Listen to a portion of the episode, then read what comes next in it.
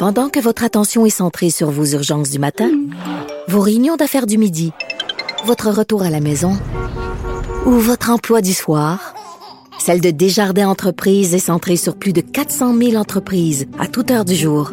Grâce à notre connaissance des secteurs d'activité et à notre accompagnement spécialisé, nous aidons les entrepreneurs à relever chaque défi pour qu'ils puissent rester centrés sur ce qui compte, le développement de leur entreprise.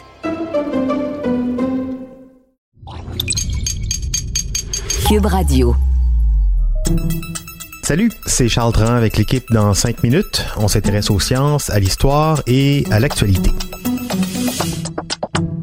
Aujourd'hui, on parle de crimes, ou plutôt des crimes résolus.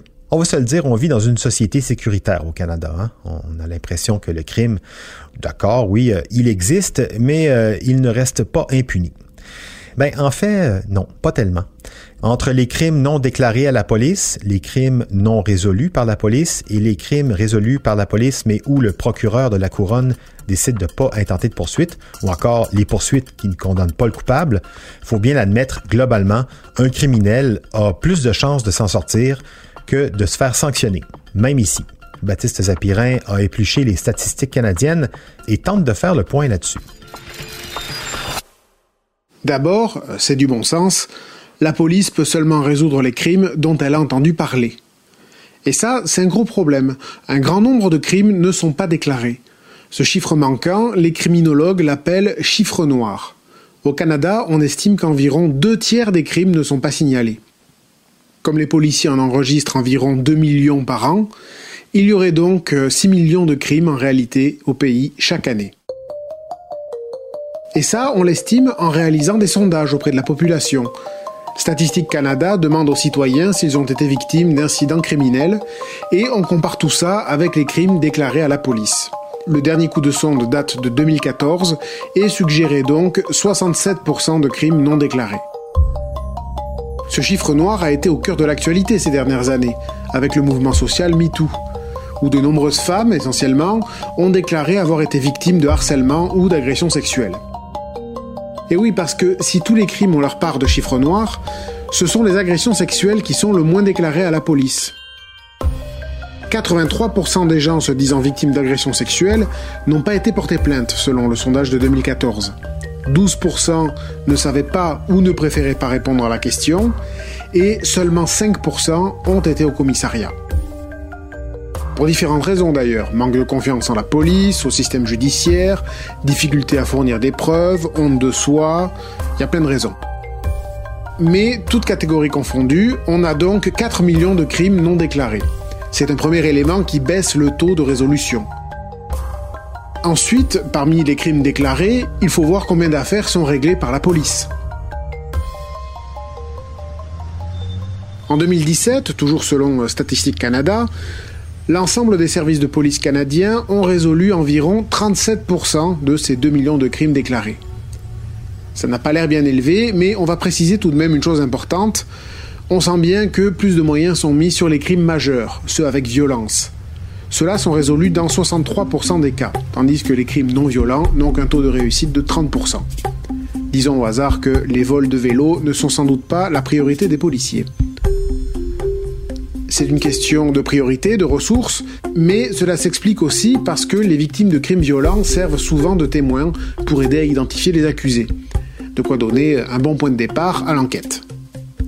Et donc, en gros, on a 720 000 crimes résolus par la police. Si on tient compte du chiffre noir, c'est 720 000 crimes résolus sur 6 millions. On tombe donc à 12% de résolution. C'est déjà assez bas. Mais ce n'est pas fini à force de regarder des séries policières à la télévision, on peut avoir l'impression que quand le policier arrête le criminel, tout est bien qui finit bien. Mais dans la vraie vie, ça ne se passe pas comme ça. Les policiers récoltent des preuves, arrêtent les suspects, mais au final, c'est au tribunal qu'un juge va déterminer si tous les éléments sont réunis pour déclarer un suspect coupable. Et il faut déjà qu'il y ait un procès. Ça, c'est décidé par le procureur de la couronne. Au Québec, c'est le directeur des poursuites criminelles et pénales qui joue ce rôle.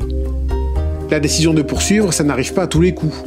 Alors euh, pour ça, les statistiques sont extrêmement difficiles à trouver, hein, voire impossibles, désolé. Et enfin, euh, quand il y a un procès, ben, son issue n'est pas automatique. En gros, d'une année à l'autre, on peut dire qu'environ 6 procès criminels sur 10 aboutissent à une condamnation, euh, soit selon l'année entre 200 et 250 000 condamnations à peu près. Alors attention, hein, pour les 4 causes sur 10 sans condamnation, ça ne veut pas dire que c'est une mauvaise décision. Parfois, le ou la plaignante a retiré sa plainte, euh, peut-être que c'est le juge qui a des doutes sur l'existence même du crime, euh, qu'il n'a pas assez de preuves, peut-être que la personne accusée n'était pas la personne coupable, que les preuves contre elle n'étaient pas suffisantes. Mais en tout cas, pour une victime qui a porté plainte, une décision qui n'aboutit pas à une condamnation est une déception, un crime non résolu.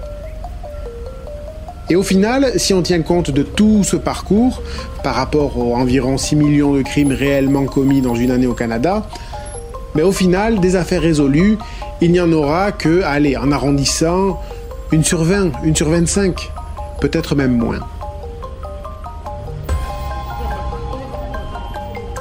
Et oui, 250 000 condamnations pour 6 millions de crimes, ça fait un peu plus de 4% Les chiffres sont cruels. Bon, mais attention, hein, ce petit exercice reste approximatif, difficile d'être précis avec beaucoup de données floues.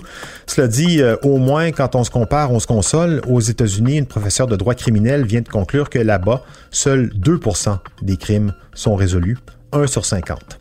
Merci Baptiste Zapirin. C'était en 5 minutes.